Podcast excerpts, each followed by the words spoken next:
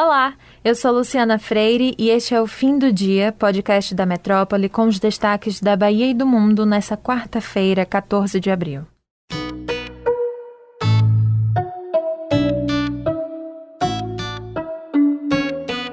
O Supremo Tribunal Federal confirmou, por 10 votos a 1, a decisão do ministro Luiz Roberto Barroso, que determinou a instalação da CPI para apurar ações e possíveis omissões do governo federal na condução da pandemia da Covid-19.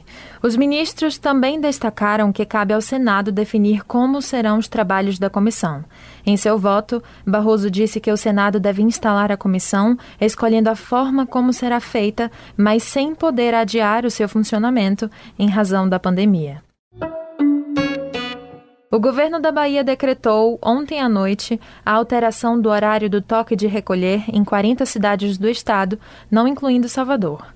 Em vez das 20 horas, ele vai iniciar às 19 horas a partir de hoje, indo até às 5 horas da manhã. Isso vai valer até a próxima segunda, dia 19. Com a determinação, os bares e restaurantes dos municípios incluídos na medida devem encerrar as suas atividades presenciais às 18 horas. O serviço de delivery é permitido até meia-noite. No final de semana, das 18 horas de sexta até as 5 horas de segunda, a venda de bebidas alcoólicas segue proibida. Confira a lista de cidades que entram no decreto no metro1.com.br. O ministro da Saúde, Marcelo Queiroga, afirmou que o governo federal vai antecipar o recebimento de uma parte das doses da Pfizer. Agora, 15 milhões e meio de doses da vacina devem chegar no Brasil entre abril e junho, segundo o ministro. Na prática, o que muda é que 2 milhões de doses vão ser antecipadas, já que a previsão anterior era de 13,5 milhões até o meio do ano. No total, o governo federal comprou 100 milhões de doses da Pfizer, que estão sendo distribuídas em etapas até o mês de setembro. A Bahia zerou a fila de regulação de pacientes esperando um leito de internação da Covid.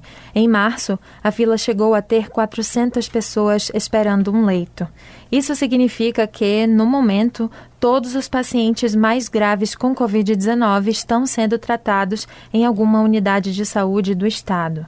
Mas como o índice de contaminação aqui na Bahia ainda é considerado alto, a demanda por leitos pode crescer, o que afetaria o sistema de regulação de pacientes. A Prefeitura de Salvador lançou hoje duas plataformas virtuais importantes para o processo de vacinação aqui na cidade. A primeira delas é o site em que vão ser cadastradas as pessoas de 18 a 59 anos com comorbidades na saúde. Lá, as equipes médicas dos hospitais privados devem incluir o nome do paciente e qual comorbidade ou doença crônica ele tem, para que tenha prioridade na vacinação. Os pacientes que já estão cadastrados no SUS não precisam se preocupar com esse processo, porque vão ser adicionados na fila automaticamente. A outra plataforma é o Hora Marcada, que serve para que os idosos agendem o horário e local de aplicação da segunda dose da vacina contra a Covid. No total, são 25 postos de saúde fixos e um drive-thru. Basta preencher o formulário com os dados pessoais e assim o idoso evita qualquer espera em fila ou aglomeração na hora de se vacinar. Na internet, um dos assuntos mais buscados é que hoje é o Dia Mundial do Café, a segunda bebida mais consumida pelos brasileiros, atrás apenas da água.